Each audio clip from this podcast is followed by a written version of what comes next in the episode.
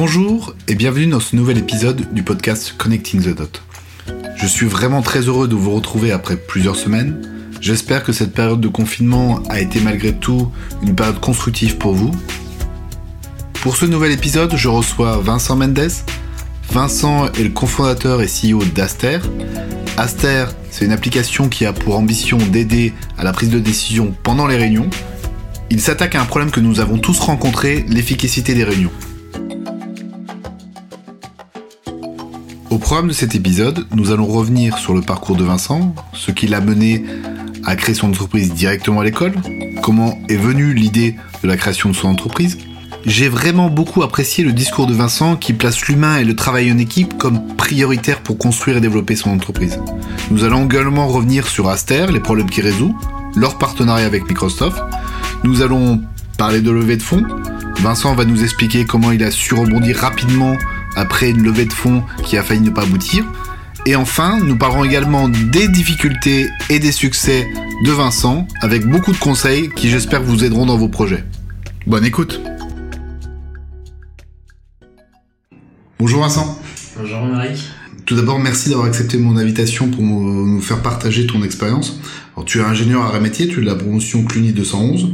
Aujourd'hui, tu es le CEO d'Aster, une entreprise que tu as confondée alors que tu étais encore aux arts. Bah, la première question que je voulais te poser, c'est est-ce que tu peux te présenter et revenir sur ton parcours Oui, bah, je m'appelle euh, Vincent Mendes, j'ai 29 ans, euh, étudiant euh, aux arts et métiers euh, en 2011, en Cluny 211, effectivement. Euh, donc en fait initialement je voulais être journaliste quand j'étais petit puis après pilote de chasse et j'ai voulu faire ça tout Enfin, c'est pour ça que je suis rentré en, prépa scientifique. Euh, problème médical au niveau des yeux, je me retrouve aux arts et métiers à devenir ingénieur sans savoir du tout ce que je veux faire. Et, euh, et c'est à ce moment-là, en remportant un, concours national entrepreneurial que je me suis euh, laissé tenter euh, par l'aventure entrepreneuriale justement euh, dès euh, dès l'école en fait. Hein. J'ai créé la société s'appelait Entrep avant de s'appeler Aster, donc euh, j'ai créé avec mes deux associés pendant les, les arts. Et, euh, puis bah, nous voilà du coup euh, six ans plus tard. D'accord. Alors est-ce que tu peux présenter rapidement Aster? Oui, alors Aster, euh, l'objectif euh, d'Aster c'est de rendre les réunions euh, récurrentes essentiellement beaucoup plus efficaces, moins chronophages, parce que notre conviction c'est que les réunions récurrentes c'est le métronome de la vie de l'entreprise, c'est là où on doit prendre les décisions, partager les opinions de chacun, suivre les actions. Or aujourd'hui elles sont extrêmement démotivantes, euh, elles aboutissent euh, rarement euh, à, à, quelque chose de concret, à des solutions ou à des décisions. Donc c'est un motif de désengagement extrêmement fort dans, en entreprise aujourd'hui. Notre objectif c'est de les rendre beaucoup plus efficaces à travers Aster, donc un smart assistant directement intégré dans les agendas, dans, dans les outils de productivité et de faire en sorte que toutes les réunions soient naturellement préparées en amont en fonction des rôles de chacun, des informations pertinentes, des informations qui proviennent d'autres réunions.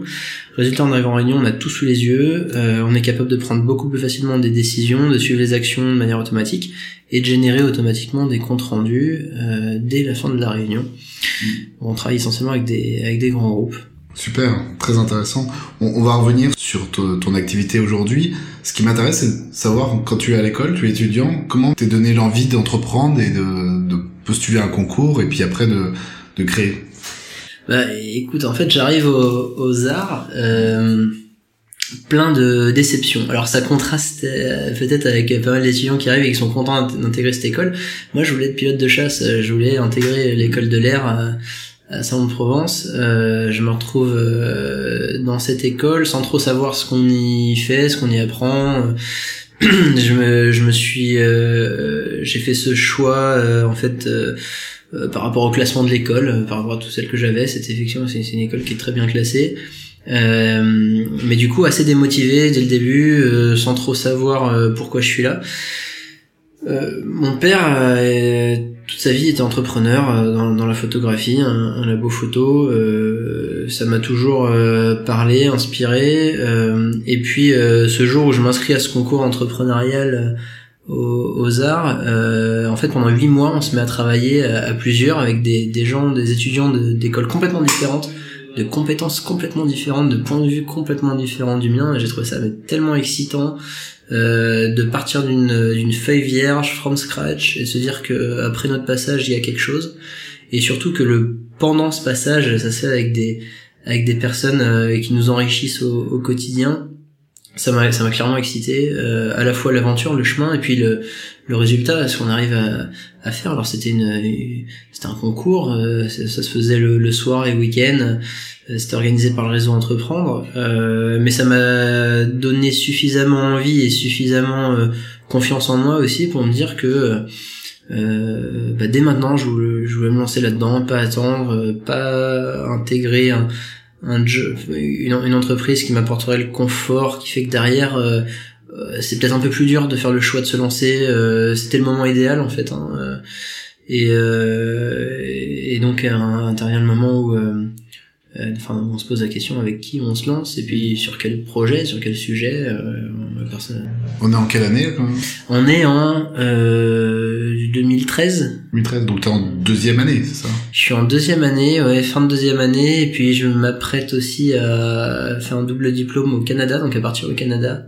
Jusqu'au dernier jour j'hésite en fait à y aller et euh, en fait à tout laisser tomber pour euh, pour monter la boîte à, temps plein. Euh, au final, mon entourage me convainc quand même d'aller au Canada, que c'est une expérience. D'aller jusqu'au bout du diplôme. D'aller jusqu'au bout, d'avoir mon diplôme quand même. Bon, c'était pas complètement déconnant, donc euh, donc euh, j'y suis allé. Puis j'avais quand même envie de vivre à l'étranger, de, de, vivre ça. C'était une aventure quand même assez assez chouette. Mais j'ai pas pu y résister quoi. Le, le, double diplôme, il durait un an et demi. trois mois après être arrivé au Canada, j'étais en train de plancher sur sur la boîte et, euh, et, je contactais euh, l'un de mes meilleurs amis, euh, ami d'enfance, qui lui était euh, qui est un peu plus âgé que moi, qui était en gradué de programme chez, chez Orange, plutôt bien installé, poste hyper intéressant, etc. C'est stratégique. Et lui dire, bah, écoute Thomas, là je, je peux plus attendre, j'ai envie de me lancer et j'ai envie de faire ça avec toi. Et, et, puis bah, il y a cru, il y a eu envie. Et, et lui, il a fait un choix aussi euh, très euh, dur, très difficile, qui était de, tout arrêter, euh, parce que déjà installé dans un poste confortable, hein, de tout arrêter, de se, lancer avec moi, et puis de, trouver un troisième associé, Jean-Baptiste, qui est un, un, pote de promo de Thomas, de, de, Télécom, pour nous rejoindre.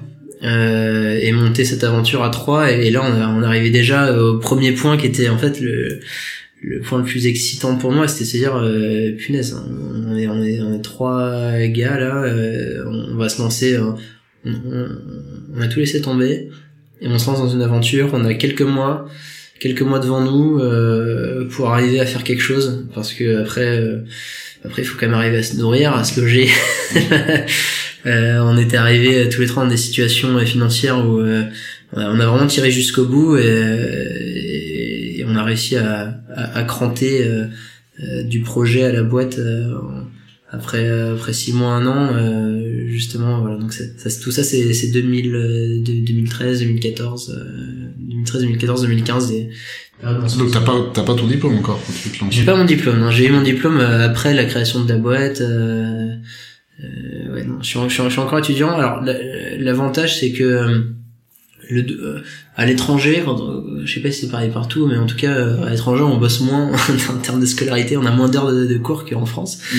Qu'aux arts en tout cas, on se tape des journées de 8 heures en France. Hein, au Canada, j'avais je crois 12 heures par semaine de cours, donc largement le temps de travailler à côté, de monter la boîte, etc.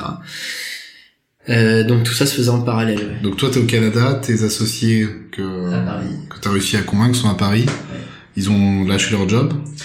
Ouais, euh, ça s'est fait progressivement, euh, mais quand même assez vite hein, dans, les, dans, les mois qu'on suivi. Euh, donc Thomas était chez Orange, JB lui il avait monté sa, sa structure de, enfin il était en freelance en fait hein, en tant que dev et UX designer. il commençait à avoir, avoir des beaux projets, ça lui prenait tout son temps, etc. et d'ailleurs, ça s'est fait quand, quand j'y progressivement, c'est un point important de l'association, c'est-à-dire que avec JB on se connaissait pas. d'ailleurs, on a bossé un an ensemble euh, sans se voir. Parce que j'étais au Canada et lui à Paris. Donc c'était que du enfin on se voyait euh, avec euh, Skype Zoom quoi.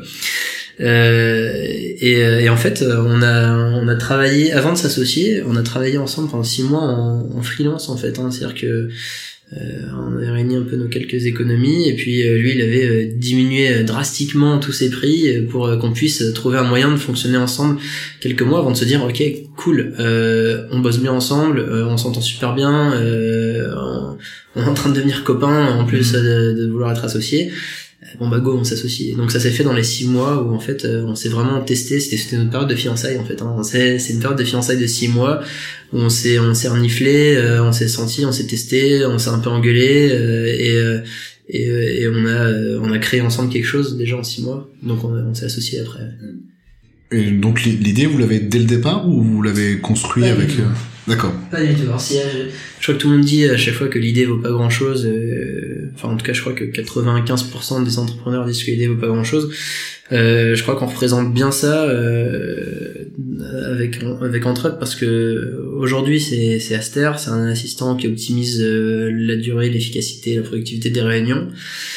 Avant, c'était une sorte de Tinder de l'entrepreneuriat. Euh, donc en fait, on avait monté une plateforme de matching qui permettait un peu ce que j'avais vécu dans mon concours entrepreneurial, euh, qui permettait de, de, matcher des étudiants d'écoles différentes euh, en fonction de la complémentarité de leurs compétences et de les pousser à, à monter des projets ensemble, à bosser sur des trucs que ce soit entrepreneurial, associatif, euh, artistique, enfin qu'importe. Et ce truc-là a bien marché. Euh, on s'est retrouvé avec 10 000 projets sur la plateforme, des étudiants partout, en France et au Canada d'ailleurs.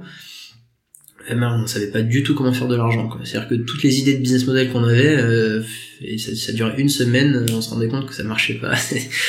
et, euh, et, en fait, on a... Vous avez un beau produit avec de, des gens qui l'utilisent, mais voilà, euh, pas réussi à passer le cap de, ouais, on, de, le, de, le, rentabiliser. On n'avait pas forcément envie non plus de rentrer dans un modèle euh, qui est très compliqué, qui est, on trouve en tout cas pas à forte valeur ajoutée de modèle de, de, publicité, ce genre de trucs. On voulait faire payer les écoles pour qu'elles mettent à disposition la plateforme de leurs étudiants, mais bon, on ne sait pas trop ce qu'elles font non plus, elles, elles, elles, n'avaient pas de l'argent comme ça.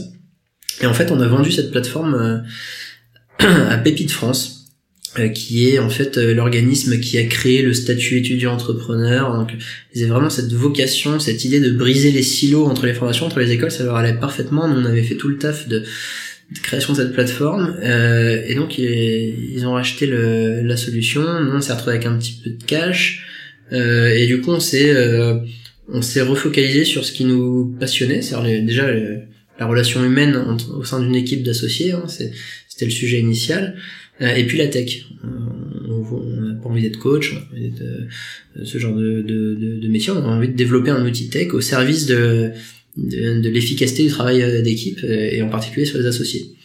Et euh, quand on s'est mis pendant trois mois, on s'est mis à interroger plein d'entrepreneurs, des, jeunes, des vieux, des gars qui avaient réussi, d'autres qui avaient échoué, enfin, passionnant, passionnant comme phase, euh, un peu angoissant aussi parce que c'est le moment où, où on rentre pas d'argent, où on voit juste tous les mois le, les sous sur notre compte qui diminuent, et donc un peu angoissant mais passionnant. Et, et là on se rend compte que les ce qui fait le succès d'une équipe d'associés, c'est pas tant lié à la complémentarité des compétences, c'est lié à un alignement de valeurs, de vie, partage de valeurs, d'une vision, à des complémentarités en termes de personnalité, de comportement, à des trucs très humains quoi. Et, euh, et là, euh, go quoi. Enfin, c'est, euh, on a développé un truc, un serious game en fait qui a, qui à travers des mises en situation permettait aux, aux associés de d'évaluer leur compatibilité en fait.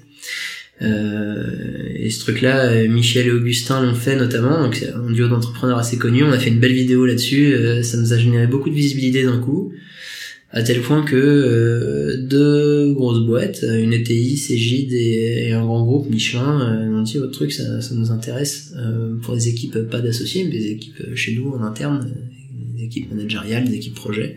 Est-ce que votre truc fonctionne pour nous et donc on l'a adapté euh, et, puis là on était lancé ça y est dans une dans une vraie aventure business où on s'est mis à signer euh, euh beaucoup d'entreprises euh, de grosses boîtes, hein, Leroy Merlin, Accenture, Orange, euh, CNP Assurance, NJ, etc. Et, et, là on était on était lancé. Donc c'est parti de là et de, tout ça pour arriver finalement sur un sur un autre sujet, la réunion, mais qui est très lié en fait, hein, parce que c'est un sujet tech. Donc en vrai, c'est une boîte tech, une boîte produit. Aujourd'hui, on est euh, on est une quinzaine, euh, bientôt 20 chez, chez Aster, euh, c'est deux tiers, c'est une équipe produit. Euh, et, euh, et focaliser sur le, le mieux travailler ensemble. La, la réunion, c'est un moment très humain de partage et en même temps qui doit être un, un, moment très productif, très efficace. Donc il y a des liens, mais effectivement on est parti de loin quand même. c'est vrai que le, la, la, difficulté dans, de s'associer avec, avec d'autres personnes pour construire une entreprise, c'est euh, un, un, gros sujet. On voit aussi que la, beaucoup d'entreprises euh, bah, se, sont mises en liquidation à cause d'un problème d'associés. Je crois que c'est la, la, cause numéro un. Et donc vous passez de, de l'idée euh, réunir les associés à l'élargir pour toutes les réunions. Comment comment se passe ce, ce, ce, basculement? Alors du coup le basculement il est il y a vraiment quatre il y a, il y a des plateformes qui cherchent à matcher les associés entre eux, à un test de compatibilité entre associés. Jusque là ça va à peu près à des grands groupes qui nous disent votre truc euh, c'est cool pour euh, la compatibilité entre associés mais non on en aurait bien besoin pour des équipes qui sont pas les associés donc là on adapte notre truc et ça devient euh, c'est les grands groupes qui vous est Michelin et Cégide ouais qui est qu'on a signé avant de développer la, le produit quand même. C'était c'était quand même pas mal. Pour l'époque c'était des contrats enfin on commençait à rentrer de l'argent. C'était c'était important pour nous du, du premier vrai chiffre d'affaires. Et donc, on, ouais, ouais, et puis on, on avait eu la résilience pour durer jusque là, pour pas en avoir marre, pour pas se taper dessus, pour continuer, pour un petit peu recruter avec les, les petits sous qu'on avait. Et, euh, et là, on sort une solution qui s'appelle Entrep Teams, euh, effectivement, qui aide les équipes à, à, mieux travailler ensemble en fonction des valeurs, des motivations, des personnalités de chacun. Une solution assez RH qui, euh, qui plaît beaucoup.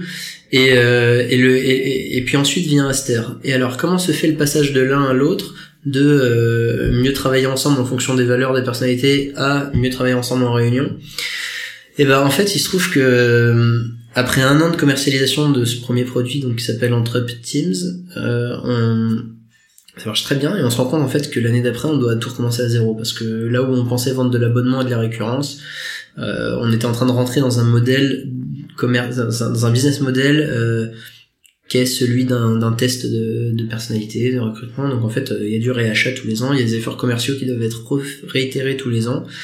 Et là, ça, nous, ça nous allait pas, parce qu'on voulait quand même rentrer dans quelque chose de, où on capitalise sur les clients avant, donc on est sur du, sur du récurrent, et ça allait pas aux investisseurs qu'on rencontrait dans le cadre de levée de fonds, effectivement, euh, qui recherchent quand même un, un, business model basé sur la récurrence, c'est ce qui fait la, en grosse partie la valorisation de la société. Euh, et donc là, euh, gros questionnement, qu'est-ce qu'on fait? Est-ce qu'on continue et on construit une PME d'une quinzaine de personnes qui va vendre cette solution-là euh, parce qu'elle peut du coup on peut faire une belle boîte sur ce sujet ou est-ce que en fait on a vraiment l'ambition de faire un, de faire un gros truc euh, euh d'avoir un modèle de récurrence euh, de lever des fonds de d'inonder le marché sur un sujet aussi large euh, que celui qu'on aborde d'inonder le marché euh, français, européen, puis mondial, etc., de, construire une équipe euh, solide. Et, donc on s'est retrouvés tous les trois à prendre la deuxième décision, mais assez risquée parce qu'en même temps il nous restait plus beaucoup de cash.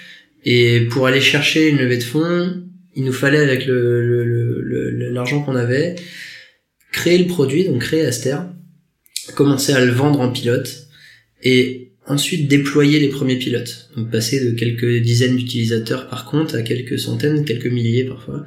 Et on y arrivé ça en un an en fait. En un an, on avait développé la solution, on l'avait vendu en pilote, on l'avait déployé post-pilote. On était très bon dans l'exécution de...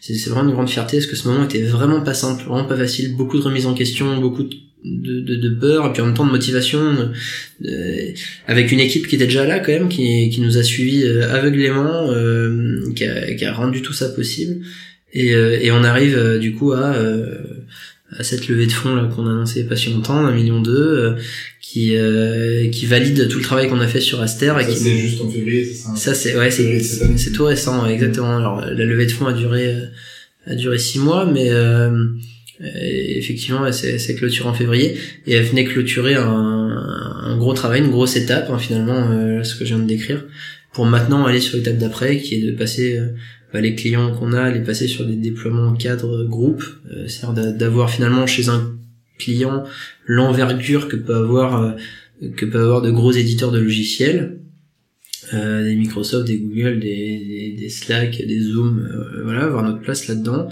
et puis accélérer sur le commerce parce que du coup on a toujours été une boîte très produit. maintenant qu'on a fait la preuve du produit market fit, de la valeur qu'on apporte, on accélère sur la partie sur la partie commerciale. Et donc là, la levée de fonds, elle vient accélérer, accélérer notre développement. Aujourd'hui en Europe, on n'est pas sur une phase d'internationalisation euh, on, travaille avec des boîtes qui sont internationales, euh, le CAC 40, qui a des antennes un petit peu partout. N'empêche qu'on a une prospection qui est très française aujourd'hui quand même. D'accord. Ok, super. Donc il y, a pas mal de sujets euh, sur lesquels j'aimerais bien revenir. Tu as parlé de levée de fonds. Comment ça se passe une levée de fonds alors que tu, n'as pas encore tout à fait le produit qui est finalisé et tu as déjà quelques clients Comment ça se passe? Alors du coup, ça s'est fait en, finalement en deux étapes parce qu'on a d'abord été chercher des, des business angels, des gens où il y a euh, un fit humain suffisamment fort et, puis un partage de valeurs extra, de, de, vision extrêmement fort qui à ce moment-là pour que euh, le gars il, il voit pas il a, pas de produit il a pas de produit sous les yeux il a pas de chiffre d'affaires sous les yeux et il dit vous les gars vous allez réussir euh, et, euh, et puis c'est pas juste une histoire de défis, que des trucs comme ça, c'est il y a de l'implication derrière. Donc non, on a commencé à travailler avec Guillaume Mullier euh, sur ce sujet-là, euh, qui s'implique beaucoup dans les boîtes dans lesquelles il investit euh, et, qui investit avant tout dans des équipes. Et c'est pas juste une phrase, une baseline que, et tous les BA disent on investit avant tout sur une équipe. Je veux dire que Guillaume, euh, il atteste l'équipe avant et puis il l'atteste pendant aussi. Donc si ça euh, et donc ça s'est fait d'abord comme ça, sur des petits montants, 200, 300 000 euros. Et, euh, et puis ensuite vient le moment où on, fait rentrer un fonds d'investissement. Donc là, il y, en a, il y en a deux qui sont rentrés en février, que sont euh, Créaxi et Crédit Agricole Création, le, fonds corporate de, Crédit Agricole. Et, euh, et c'est, c'est, c'est, c'est à fait pareil. Le, le, le point prioritaire reste quand même l'humain, de toute manière.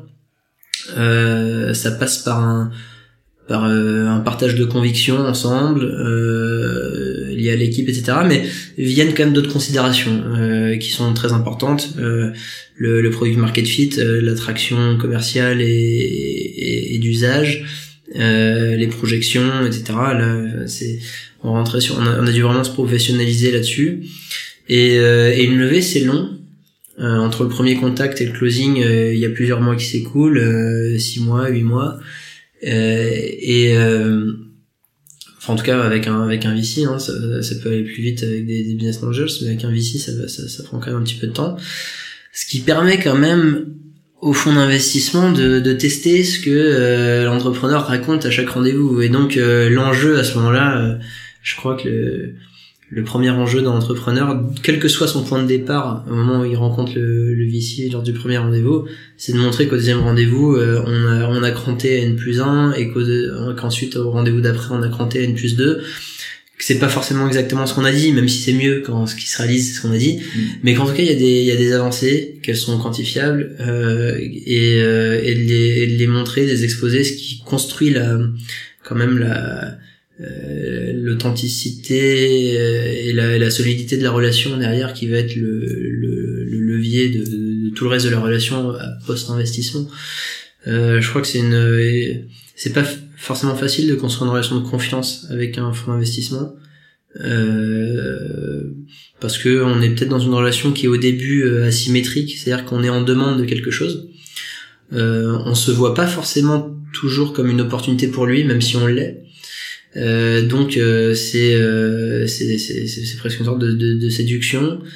Faut pas oublier que le, le, voile rose il va disparaître à un moment donné, donc autant être hyper cash dès le début, de dire tous les points faibles. Moi en tout cas c'est comme ça que je le que je le que je l'ai vécu et que j'ai que je l'ai opéré cette levée. Hein, C'est-à-dire que de dire tous les points faibles et les points d'amélioration qu'on a, et puis de montrer à chaque rendez-vous qu'on a progressé là-dessus, qu'il y a des chiffres qui le montrent de, de, de, faire transparaître nos valeurs que sont euh, quand même l'authenticité à la fois de, la conviction qu'on a derrière ce qu'on fait mais aussi de la manière dont on dont on communique avec nos parties prenantes donc avec nos investisseurs avec notre équipe euh, avec même nos, banquiers nos avocats.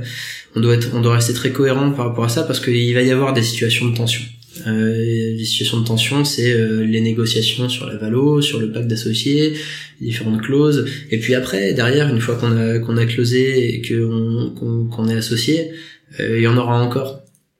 Donc autant euh, tout de suite enlever le masque. Peut-être que tu mets le voile rose sur le premier rendez-vous ou ton premier mail ou ton deck qui est un peu joli et, voilà, mais très vite. très vite, faut être dans un discours de vérité.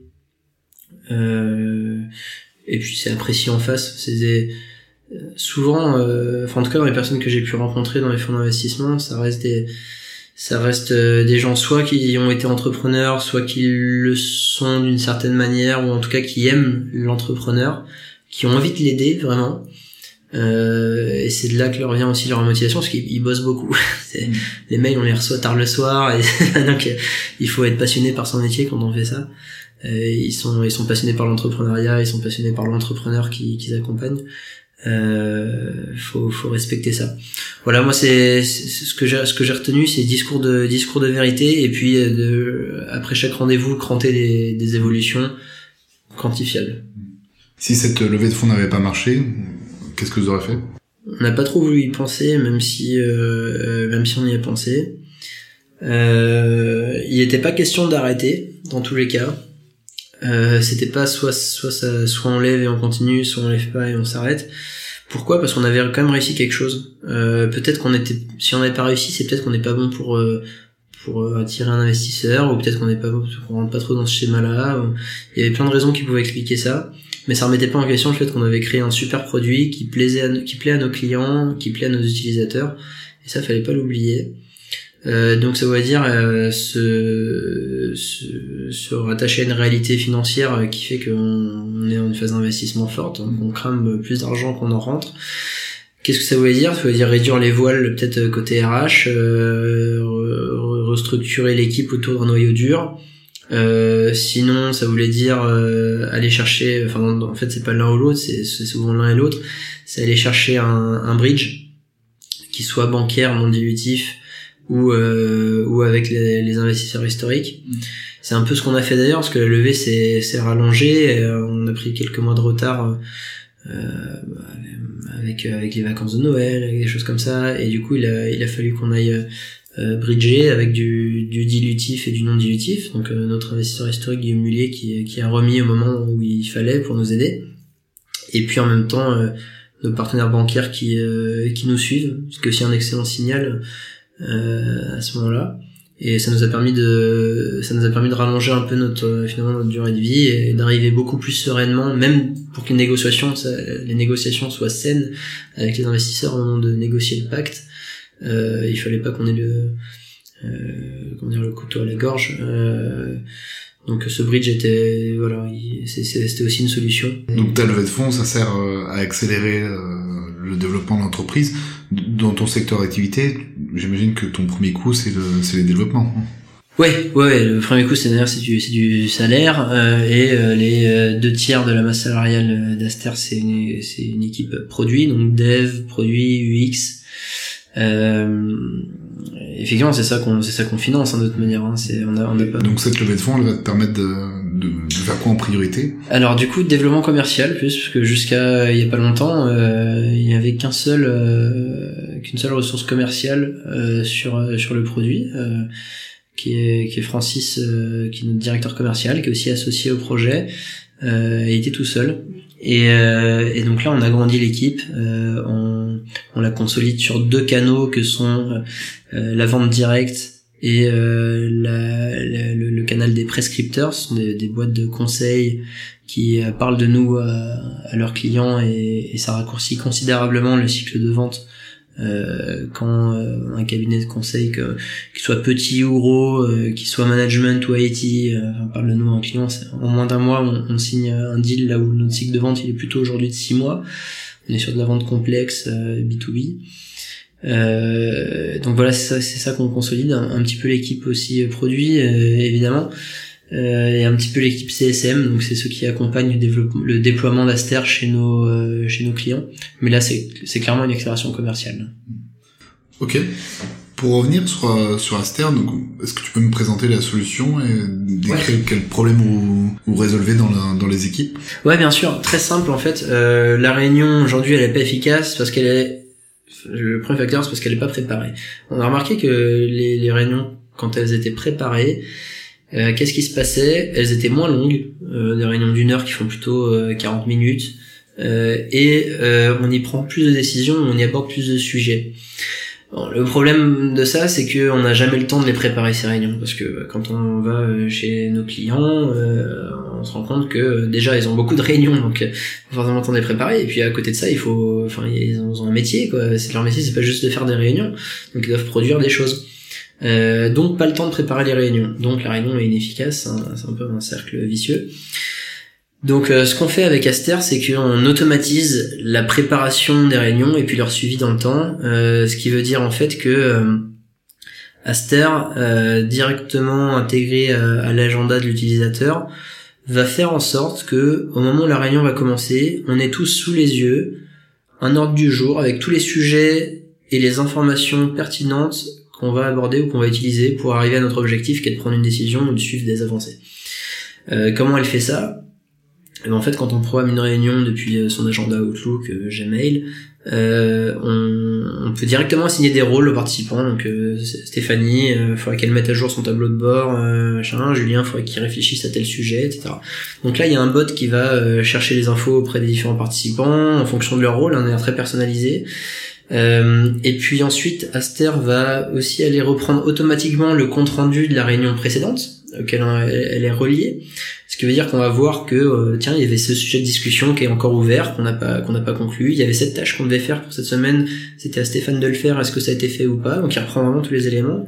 Il va Aster, va aussi aller chercher les informations euh, pertinentes qui sont issues d'autres réunions, d'autres équipes. Je prends un exemple, un comité de direction.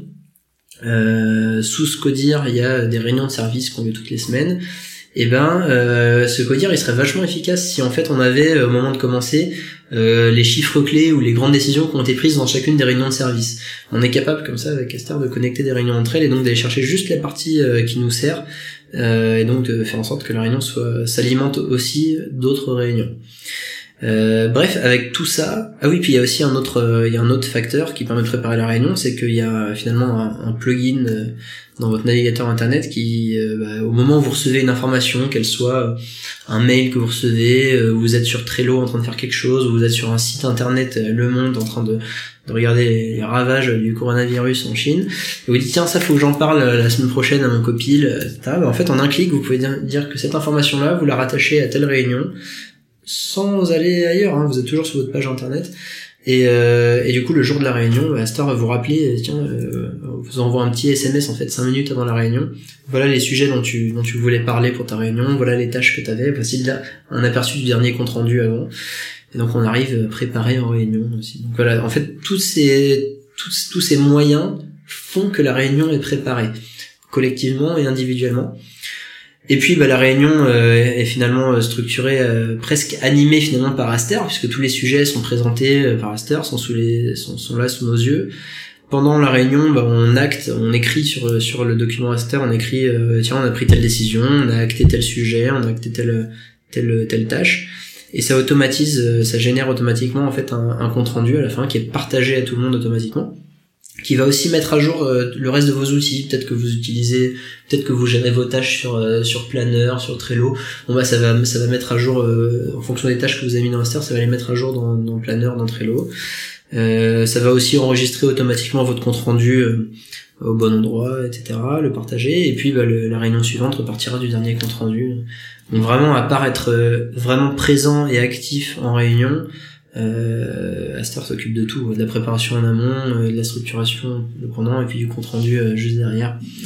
Voilà. Vous vous couplez avec, euh, vous, vous connectez avec énormément d'outils. Ouais, ouais, ouais, c'est vraiment une grosse valeur ajoutée qu'on a parce que c'est une, c'est d'une complexité technique affolante de maintenir autant d'intégration euh, dans des environnements de travail qui sont très différents. C'est-à-dire que les, les entreprises qu'on accompagne, euh, il y en a certaines qui sont sur Office 365, d'autres sur 2013, d'autres sur 2010, euh, d'autres sur euh, Google Suite, extrêmement différents et, et dans des versions aussi différentes. Nous, avec notre équipe, on maintient tous ces niveaux d'intégration avec un niveau de performance et d'exigence assez, assez important. et c'est, c'est un vrai savoir-faire en interne qu'on a. Ouais, on est le, en fait, ce qu'on croit, c'est que qu'en gros on a déjà trop d'outils euh, digitaux pour travailler, pour collaborer, il y en a de partout. Résultat, euh, on n'en peut plus en fait d'entendre parler d'un nouvel outil. On sature. Euh, donc pour que votre outil il apporte de la valeur et qu'il soit, qu'il soit utilisé et qu'il apporte la valeur, il faut l'intégrer le plus simplement possible dans votre environnement de travail habituel. Bah, nous, c'est l'agenda, c'est les mails, c'est éventuellement le Trello, le, le Teams, euh, etc. qu'on utilise tous les jours. Il faut qu'on reste accessible dans tout ça. Et, et qu'on puisse délivrer notre valeur en restant dans cet écosystème-là. Donc finalement, l'intelligence et la force d'Aster, elle se délivre à travers les outils qu'on utilise déjà au quotidien, donc ça, ça génère assez peu de changements euh, chez l'utilisateur. C'est ce qu'on cherche à minimiser. Ce constat de la, la, que la réunion est pas efficace et beaucoup, beaucoup, de gens en parlent, vous avez interrogé plein de boîtes ou vous avez des, ouais. des statistiques là-dessus? Ouais, alors en fait, euh, avant, euh, quand on a pivoté pour construire et, et commercialiser Aster, en fait, on l'a, on l'a pas imaginé tout seul. C'est-à-dire qu'on a, on avait déjà des clients qui achetaient notre produit d'avant. Donc euh, tous ces gens, on les a interrogés, on a fait des ateliers avec eux. Euh, et euh, donc euh, voilà, on, allait, on réservait des, des bars sur Paris le soir, on fournissait le vin et les planches de charcuterie de fromage, et on faisait parler nos, nos clients sur leurs problématiques, et c'est eux en fait qui nous ont amenés vers la réunion, c'est eux qui nous ont amenés vers les vrais pain points liés à la réunion. Euh, et vers ce qu'ils voulaient voir changer, ce qu'ils ce qu'ils ce qu'ils étaient euh, ce qu'ils voulaient voir changer en fait hein, dans leur quotidien de la réunion et c'est vraiment grâce à eux qu'on qu'on a designé Star comme ça. Hein. Euh, donc euh, voilà, je pense à des, à des CNP Assurance, euh, des, des, des NJ, des, des Laurent Merlin qui nous ont, nous ont beaucoup aidés dans cette phase-là. Ils étaient demandeurs justement d'améliorer la réunion parce qu'on voit aussi qu'il y a une, sur certains grands groupes, il y a la culture de la réunion qui est très ancrée, qui fait qu'aussi que c'est difficile à bouger parce qu'il y a cette culture forte. Ouais, alors effectivement, le, le sujet de l'inefficacité en réunion, un outil seul ne le règle pas. C'est d'ailleurs pour ça qu'on qu'on a toute une brique accompagnement euh, au changement qui est assez importante, parce qu'il y a tout un sujet de culture et de posture aussi. Euh, donc euh, on accompagne Aster de, euh, de, de, de, comment dire, de plans de communication assez larges, euh, très customisés aux clients, euh, avec des ateliers de coaching euh, aussi, individuels et collectifs, euh, qui sont pas d'ailleurs la plupart du temps qui sont pas faits par nous, mais par nos partenaires justement consultants. et qui, et qui permettent d'aller initier un changement de pratique et de posture en réunion.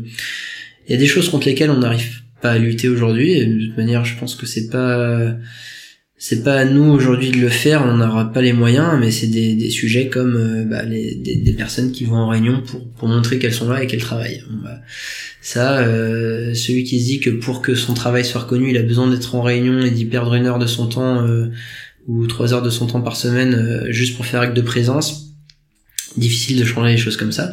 Euh, mais comme tout changement, c'est une vague en fait, hein, c'est une, une courbe d'adoption finalement. Euh, et cette personne-là, elle changera euh, dans trois ans.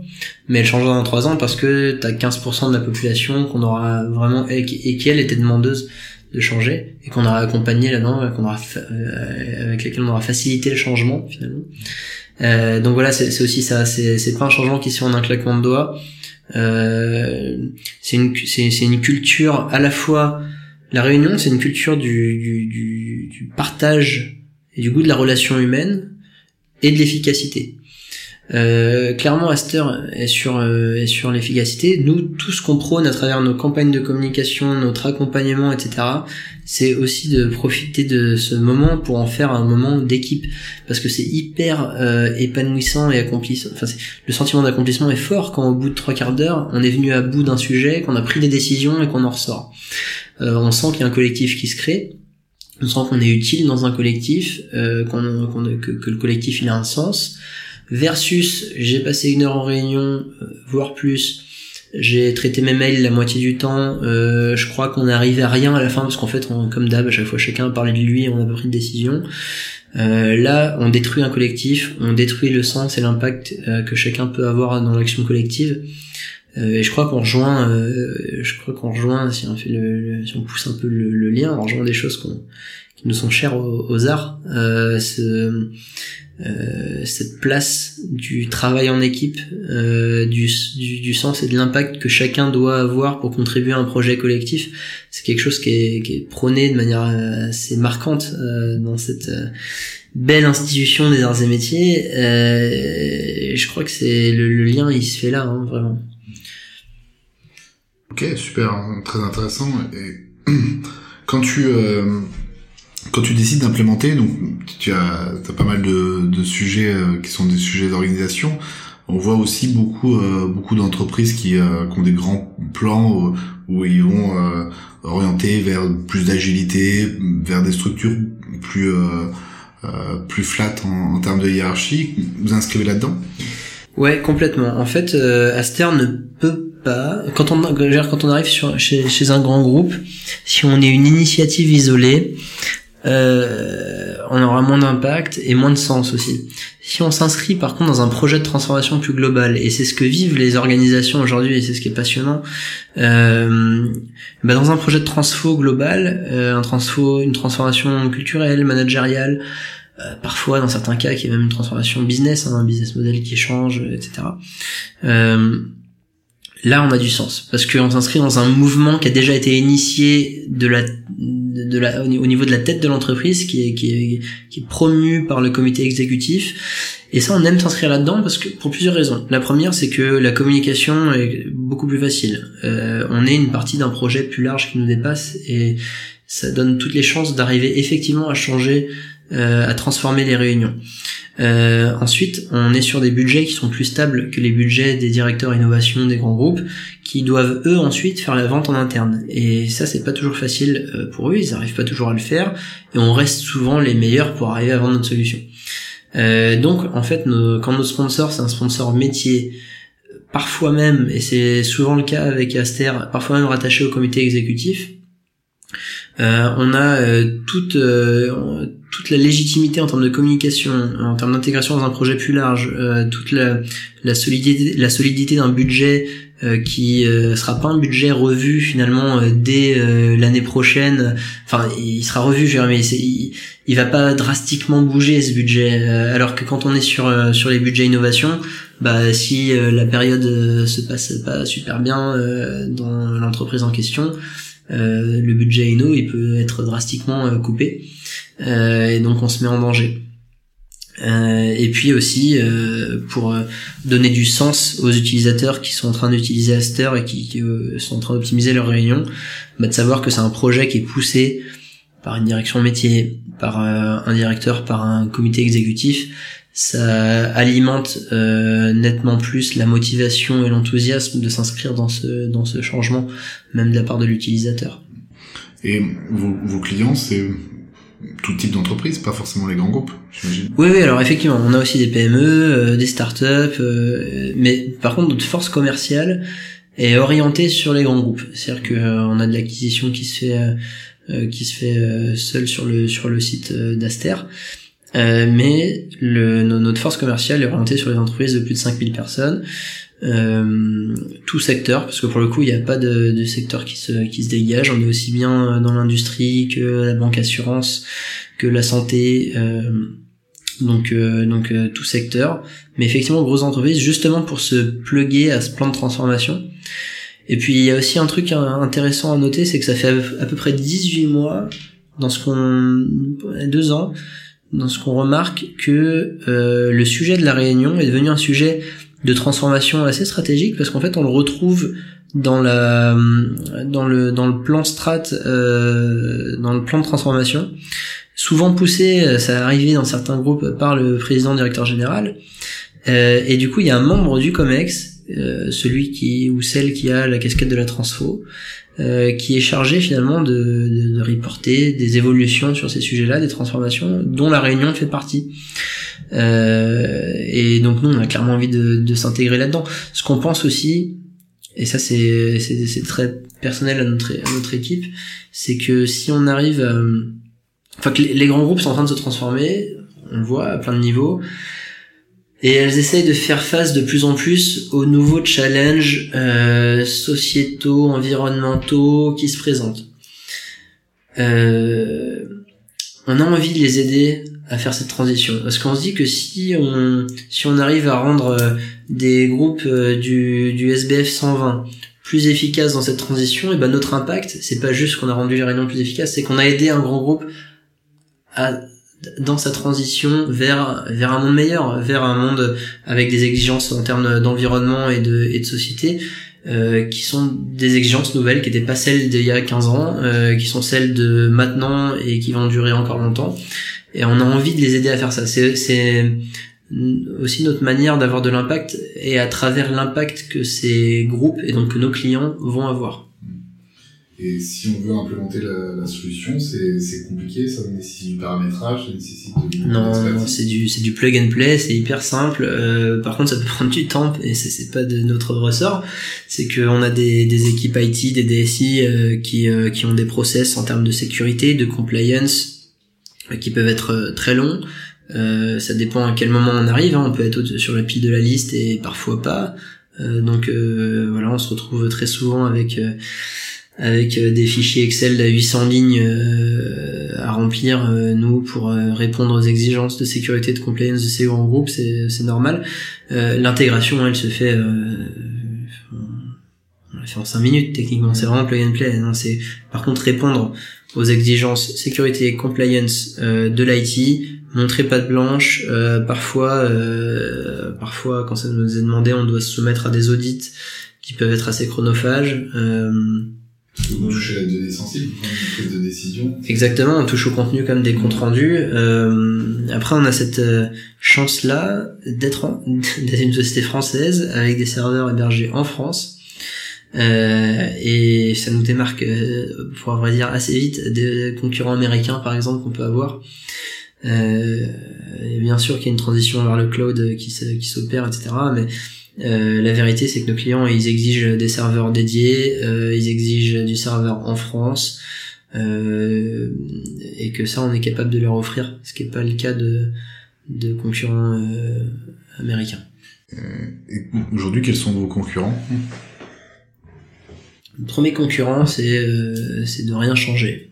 C'est c'est ceux qui c'est ceux qui ont accepté euh, l'état de leur réunion et qui se disent que de toute manière c'est quelque chose qu'on changera pas, encore moins avec un outil.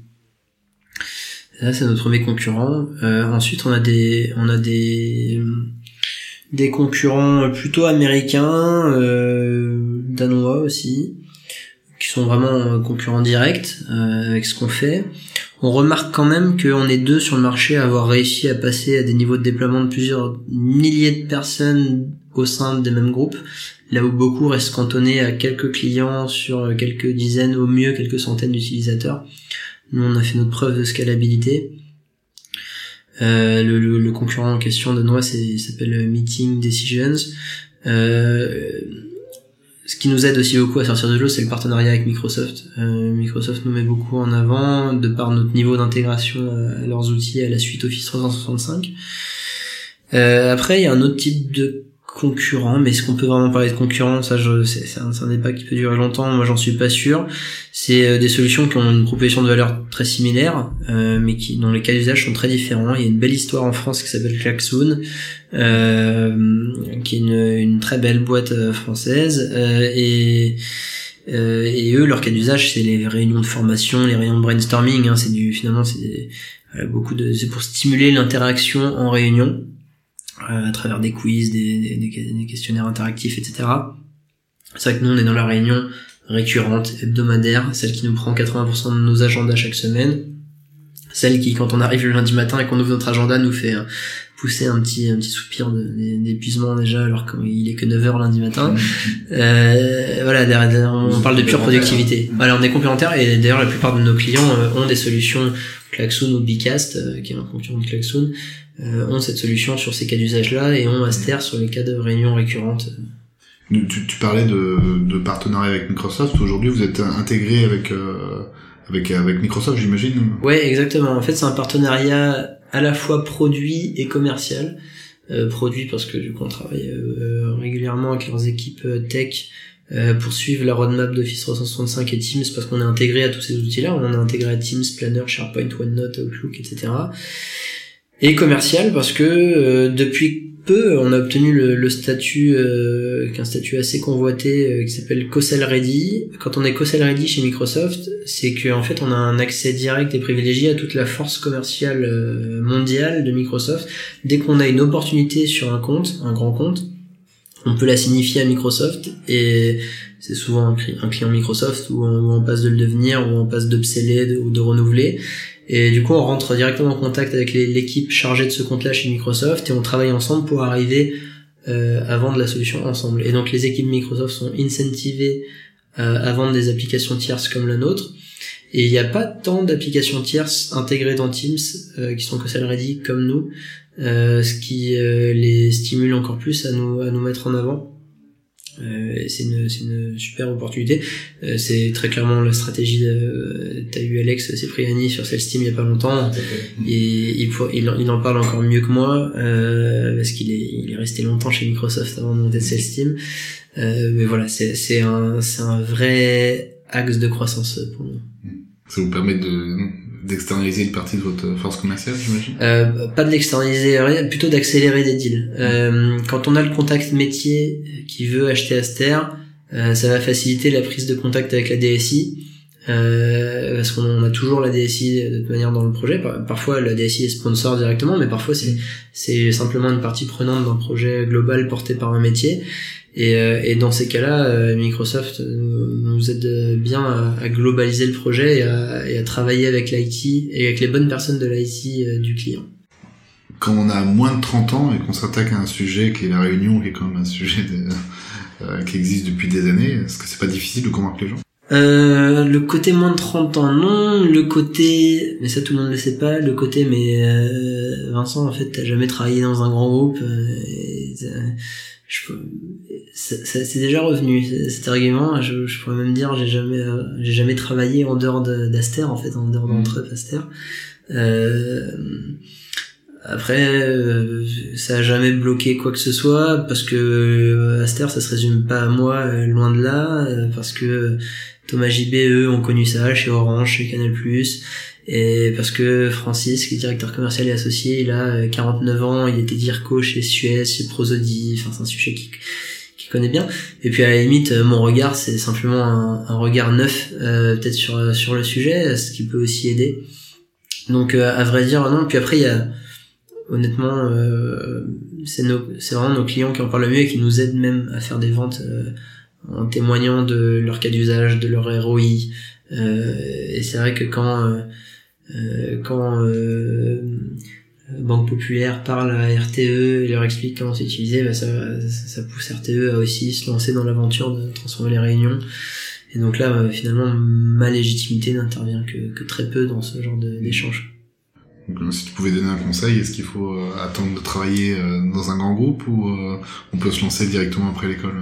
Alors moi, j'ai pas de, je, pense pas qu'il y ait de règles. Euh, je pense que j'aurais été euh, malheureux en tant que, que salarié parce que j'ai besoin d'une euh, le fait de démarrer from scratch quelque chose euh, c'est c'est presque vital pour moi. J'avais besoin de partir euh, from scratch de quelque chose de, de, de démarrer de fédérer une équipe autour etc donc je je me voyais pas vraiment intégrer une équipe existante sur des projets qui sont pas forcément des projets de rupture euh, la deuxième chose, c'est que j'aime euh, j'aime l'aventure humaine avant tout. Aujourd'hui, je sais que ce que je préfère dans cette aventure, c'est dans, dans, l'entrepreneuriat, c'est l'aventure humaine qu'il y a avec l'équipe. Et, et, et, ça, c'est conditionné au fait aussi au fait qu'il y a des moments vraiment pas simples, pas faciles à, traverser quand on crée sa boîte, où on se met vraiment en risque. Euh, avant notre première levée de fonds, euh, moi j'ai deux comptes bancaires, j'étais dans le rouge dans les deux tous les jours, tous les jours. J'avais un appel, un SMS et un mail des deux banquiers. Ça peut être anxiogène. c'est bon, on se remet un petit peu en question quand même. Euh, mais c'est tout c'est tout ça, c'est ces moments-là qui, qui qui donnent du, du relief. Donc moi je pouvais pas faire autre chose. Euh, je, je, je, devais, je devais, c'était presque un mouvement vital. Je devais lancer ma boîte euh, juste juste après. D'autant plus que j'avais pas de euh, finalement la, la, prétention presque et, et d'ailleurs ni même le talent je pense d'être ingénieur euh, vraiment euh, proprement parler euh, les personnes qui se lancent après une expérience professionnelle il y en a plein qui font en fait qui disent moi j'ai envie d'entreprendre mais avant j'ai envie d'avoir quelques années dans une boîte déjà peut-être pour consolider ma, ma, situation personnelle et puis pour engranger de l'expérience. C'est aussi hyper intéressant. Je pense que ça rajoute un frein quand même qui est le, le moment où où euh, on, saute le pas. Alors après, c'est vrai qu'il bah, y en a qui profitent du, chômage aussi. C'est potentiellement une, une aide. Je sais que nous, on n'a pas, pas eu ça. Thomas, quand il est parti d'Orange, il n'a pas eu de rupture conventionnelle. Euh, ça a été le saut dans le vide tout de suite. Euh, ça rajoute un frein quand même. Hein. Faut, si on s'est si on s'est habitué à un certain niveau de vie que peut être le niveau de vie d'un d'un ingénieur qui sort des arts ou d'une école de commerce ou etc. Euh, bon bah ça peut changer des choses. Voilà, euh, je, je à, à, part dire ça, je, je vois pas ce que je peux ce que je peux rajouter. Ça, ça dépend vraiment des ça dépend vraiment des personnes. Je crois qu'il faut être capable de vraiment de s'écouter, vraiment de s'écouter, de de savoir ce qui nous anime dans la vie, ce qui nous rend heureux si euh, si aujourd'hui je suis heureux dans mon job et je me dis potentiellement demain j'entreprendrai et je serai aussi euh, très bien si je me dis bah là aujourd'hui je suis en souffrance euh, j'ai une envie tellement forte qui tape là qui tape au niveau du, du sternum du bide et qui dit putain faut y aller faut y aller faut y aller si tu la contiens cette énergie tu vas être malheureux. Il faut, l'écouter. Mmh. moi je sais que j'en étais à ce niveau là après, tu choisis aussi un chemin qui est pas forcément simple, qui peut être euh, aussi euh, très difficile parce que tu as les barrières à, à, passer tous les jours. Hein. C'est vrai, c'est vrai. T'as pas, t'as pas le réseau. Quoi qu'aux arts, on est quand même un peu chanceux de ce côté-là, mais t'as pas le réseau professionnel. T'as, tu démarres vraiment pour le coup from scratch, from scratch, from scratch. T'as, t'as, rien du tout. Euh, t'as pas de chômage, t'as pas de réseau, t'as pas d'argent, t'as, t'as rien je pense que c'est ce qui a personnellement c'est ce que c'est ce que aussi je recherchais. Euh, je crois une expérience comme ça. J'avais besoin de ça pour pour sentir ouais pour vraiment me sentir acteur euh, pour sentir l'impact que je pouvais avoir c'était pour moi c'était nécessaire. Ça l'est pas pour tout le monde euh, après, il y a, y a aussi beaucoup de bullshit autour d'entrepreneuriat. Alors, c'est, c'est toujours intéressant de, de se laisser le temps de se dire, mais pourquoi est-ce que je veux, pourquoi est-ce que je veux entreprendre? Est-ce que parce que j'ai, l'impression que entreprendre, c'est, euh, c'est monter un ordi dans son garage et, et, changer le monde euh, dans, dans, dans 5 ans avec un, avec un Mac, un iPhone et tout, euh, que lever des fonds c'est facile, que, ou, ou que entreprendre c'est euh, avoir euh, c'est avoir une idée la mettre sur PowerPoint et aller lever des fonds derrière. Il y a, y a, beaucoup de bullshit autour de ça euh, mais je crois que la réalité nous le rend bien. C'est à dire que sur le il y a beaucoup d'appelés et, peu d'élus. C'est un entonnoir quand même assez assez fort. Euh,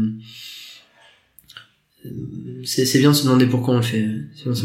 Si si c'est pour le style et, pour et pour annoncer des levées de fonds dans la presse c'est pas forcément le c'est pas on risque de vite déchanter. Euh, si c'est parce que il euh, y a des raisons plus profondes liées à l'impact liées à la recherche d'une aventure particulière avec une équipe avec des associés euh, à un besoin de démarrer from scratch tout ça c'est des c'est des choses euh, qui qui sont des qui, sont des, des leviers de bonheur pour certaines personnes euh, d'accomplissement etc faut, faut, faut les écouter ces choses quand elles tapent à la porte. Ouais, tu, résumes très bien ta motivation euh, aujourd'hui pour, pour développer. Dans quelques années, tu te, tu te vois où? Eh ben, euh, tu vois, quand je dis démarrer from scratch, euh, ce sera, à mon avis, toujours le cas parce que alors Aster, j'ai envie de le et avec mes associés, on a envie de le pousser loin. On a envie d'en faire une boîte à ambition mondiale, certes, mais en fait, surtout de la mettre sur des sur, une croissance euh, saine. Euh, ce qui témoigne de ça, c'est le fait qu'on a dans, dans la dans, dans, notre dernière levée de fonds, on a parlé avec nos investisseurs de rentabilité comme d'un objectif à, une étape d'atteindre un niveau de rentabilité pour comme viabiliser quelque chose et accélérer derrière hein, sur sur un autre segment. Euh, je crois qu'on a envie de voilà de rendre cette structure très fiable, pérenne, euh, dépendante euh, de bulles euh, de, de Black Swan vu que c'est le mot à la mode avec le coronavirus voilà c'est on a envie de faire ça ça va nous prendre encore quelques années. Derrière derrière j'ai envie d'écrire des, des, des, bouquins j'en écris déjà j'ai envie de, de passer un CAP de boulanger et de faire du pain euh, faire des choses complètement différentes euh, peut-être que ça sera une autre boîte. Ça, je, crois que ça dépend avant tout des rencontres et des, gens avec lesquels on est, qui nous entourent sur le, sur le moment. Euh, je, serai toujours en recherche d'aventures humaines fortes, de gros partages. C'est ça qui me drive vraiment au quotidien. Euh, L'expérience le montre. Et en recherche aussi euh, d'impact euh, concret qui se touche, pas, pas des chiffres juste. Euh, quand je parle pour ça après quand je parle d'un bouquin de boulangerie et tout enfin c'est des choses qui, sont palpables euh, c'est des choses qui m'appellent aussi un petit peu est-ce que j'en ferai un métier? Je sais pas. Euh, mais voilà il y a cette recherche du partage euh, humain et, euh, et du, du côté pratique pragmatique de l'impact qu'on a. Ça aussi mmh. pratique pragmatique ça fait penser un peu aux, aux, arts et métiers. On a quand même on a passé la moitié de notre scolarité toi et moi en, en, bleu de travail derrière des machines d'usinage. Donc on, je crois qu'on sait ce que c'est de manipuler la matière. Le concret, c'est important. Et justement, on vient à la, question que, que, je pose à, tout le monde, c'est qu'est-ce que les arts et métiers t'ont apporté pour ton, ton, ton métier aujourd'hui d'entrepreneur? Je, je, crois que ça m'a, enfin, plusieurs choses. Euh, déjà, c'est les arts, c'est, c'est grâce aux arts et métiers que j'ai fait ce concours d'entrepreneuriat, qui, qui, qui, était, dont, dont, les arts faisaient la promotion. Euh, c'est Stéphanie Morin euh, qui s'occupait de ça à l'époque aux arts et métiers de Cluny euh, qui, qui s'investissait beaucoup dans ce concours et qui, qui m'a permis de le faire de d'y dédier du temps et, derrière de, de remporter le, le, prix de, l'innovation. Ça c'est la première chose. C'est finalement l'engagement de l'école à ouvrir des portes à ces étudiants. Là pour le coup c'était une porte entrepreneuriale et, et, ça, ça, a été un élément déclencheur dans la suite de mon parcours la deuxième chose, euh, c'est beaucoup plus lié au travail en équipe qu'à la science des matériaux. Euh, même s'il y a des, on y apprend beaucoup de choses, c'est pas forcément le, voilà, de calculer des, euh, je saurais même plus parler de, calcul de mesures de, résistance de poutre ou de, ou de placer quel roulement, quel, roulement habille. Hein. Ça, ça m'a, ça m'a jamais trop parlé. Euh, non, par contre, c'était toujours des projets d'équipe, quoi. Enfin, quasi, je pense, 90, 95% des, des projets, c'est des projets d'équipe euh, où faut qu'on qu'on se réunisse, qu'on bosse ensemble, euh, qu'on qu'on s'engueule ou qu'on ou qu'on kiffe. Euh, c'était c'était tout le temps ça. Et puis là, tout, tout, le reste de la vie aux arts de toute manière est très basé sur le collectif euh, sur le, le rôle qu'on a chacun qui est un rôle important. On est 180 dans une promo et et on voit que quand il y en a un qui qui répond pas présent ça a un impact. Euh, je crois que c'est quand même quelque chose que, que nous apprend beaucoup cette école ça c'est ça fait partie de ça fait partie c'est complètement intrinsèque à l'aventure entrepreneuriale et et à moi mon premier driver hein, comme j'en parlais qui est le travail en équipe. Donc je crois que ça a juste euh, mis en lumière et renforcé euh, ce, ce plaisir là quel est le meilleur conseil qu'on t'ait donné? Il y a un truc qu'a dit une, Guillaume Mullier donc notre, premier investisseur dans, dans Entrep le premier rendez-vous que j'ai avec lui Premier rendez-vous, on s'est jamais vu, on s'est eu trois minutes au téléphone, même pas, pour placer le rendez-vous. On, se rencontre, euh, et là, au bout de, au bout de cinq minutes, il me dit, euh, il me dit juste, tu sais, Vincent, euh, c'est pas parce qu'on fait l'autruche qu'on peut pas se faire enculer. Et je crois que j'ai toujours gardé ça en tête, dans un coin de ma tête. Euh, parce que euh, je crois que l'une de mes casquettes euh, chez Aster aujourd'hui, c'est de m'assurer qu'on fait jamais l'autruche sur sur les différents sujets qu'on porte. et, et c'est c'est quelque chose qui m'a marqué. Hein, c'est littéralement ce qui ce qu'il m'a dit. Donc je crois que c'est un c'est un un conseil important.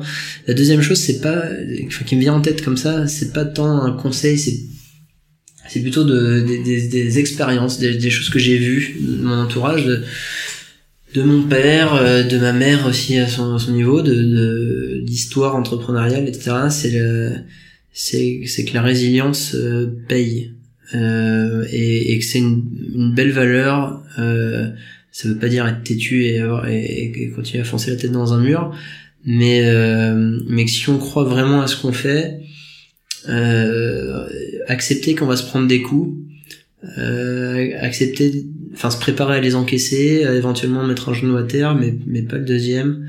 Euh, et ça, ça m'a ça m'a beaucoup servi parce que c'est c'est arrivé hein, de, de, de, vouloir mettre le deuxième genou à terre, de vouloir arrêter, de se dire que les choses pourraient être plus simples parfois euh, sans, sans ça.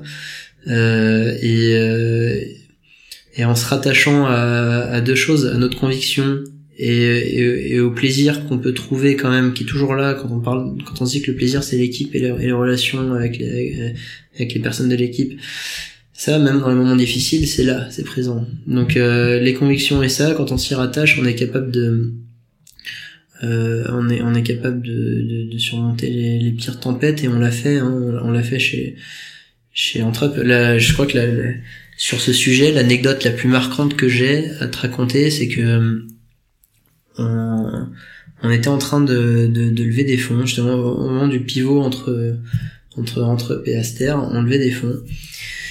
Euh, on, avait quasiment réuni toute la somme, pas tout à fait, il manquait 200 000 euros je crois. Euh, et il y a un VC parisien qui euh, nous dit après plusieurs échanges, plusieurs rendez-vous, qui dit bah, en fait euh, en fait ça m'intéresse, on, on, veut y aller, donc on va signer la term sheet, qui est une étape importante. Normalement quand tu signes la term sheet, la, la LOI avec un fonds, t'as 90 95% du chemin qui est fait. parce que tu te mets d'accord sur les valos, sur des grandes clauses, sur des grandes lignes du, du pacte. Et, euh, et donc ce fonds me dit ok si on le nous on est prêt à signer la term sheet mais euh, je veux que vous dégagiez ce, ce fonds là qui est, prêt à investir 300 000 balles là, chez vous on veut pas bosser avec eux donc euh, vous leur dites de de, de, de, partir et nous on signe la term sheet et on met la totalité euh, vachement euh, séduisant et en, même temps risqué comme euh, comme proposition et, euh, et c'est ce qu'on a fait. Donc on a on a renoncé à, à ce fonds-là euh, et on a signé la term sheet avec ce avec le VC euh, parisien en question. Et, euh, et à partir de ce moment-là, ça a été un, un peu un enfer, c'est-à-dire que toutes les euh, toutes les échéances étaient dépassées, il y avait des remises en question de plein de trucs régulièrement, des choses qui étaient pourtant claires, transparentes, etc.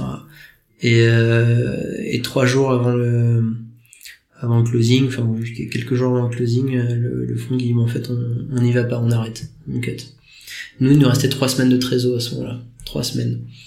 Euh, on pouvait pas payer le, les, salaires d'après. Euh, trois semaines, on, on, avait prévu la signature trois jours après. Et, euh, et là on se, enfin à la fin de cet appel, j'étais en, en, larmes. C'était, je me souviens, 18 euh, un soir de semaine, j'allais juste rentrer chez un chez un client. Euh, euh, vraiment, je me dis c'est c'est fini. C'est voilà, c'est une aventure, ça aura duré ce temps-là et là c'est terminé. Euh, j'ai mes associés au téléphone, je leur raconte, on, on sait pas quoi se dire, c'est, je leur dis voilà, ce fond il nous, il nous laisse tomber. Aucune réaction derrière, c'était vraiment vraiment difficile. Et plus tard dans la soirée, on se renvoie des messages, on se dit euh, les gars, ça, ça peut pas, ça peut s'arrêter comme ça, c'est impossible. On se retrouve de, parce qu'on était tous un peu répartis en déplacement et tout. On se retrouve demain soir à Lyon et, euh, on trouve une solution. Donc le lendemain soir, on, arrive tous à 20h après nos rendez-vous euh, dans, un bar près de la Pardieu à Lyon. Il est 20h, on se dit euh, on sort pas tant qu'on n'a pas une solution avec le plan d'action. On est sorti à, minuit. Je suis jamais resté aussi longtemps dans un bar en, buvant qu'une bière. Hein. C'était On est sorti à minuit de ce truc-là. On était quatre, donc avec euh, mes, associés, hein, Thomas, JB, Francis. Et, euh, et on avait, j'avais une liste finalement de personnes à appeler euh, le lendemain pour arriver à un montant qui était de 600 000 euros. Il fallait qu'on atteigne les 600 000 euros pour nous laisser le temps de développer Aster, de le vendre en pilote et de signer les premiers déploiements.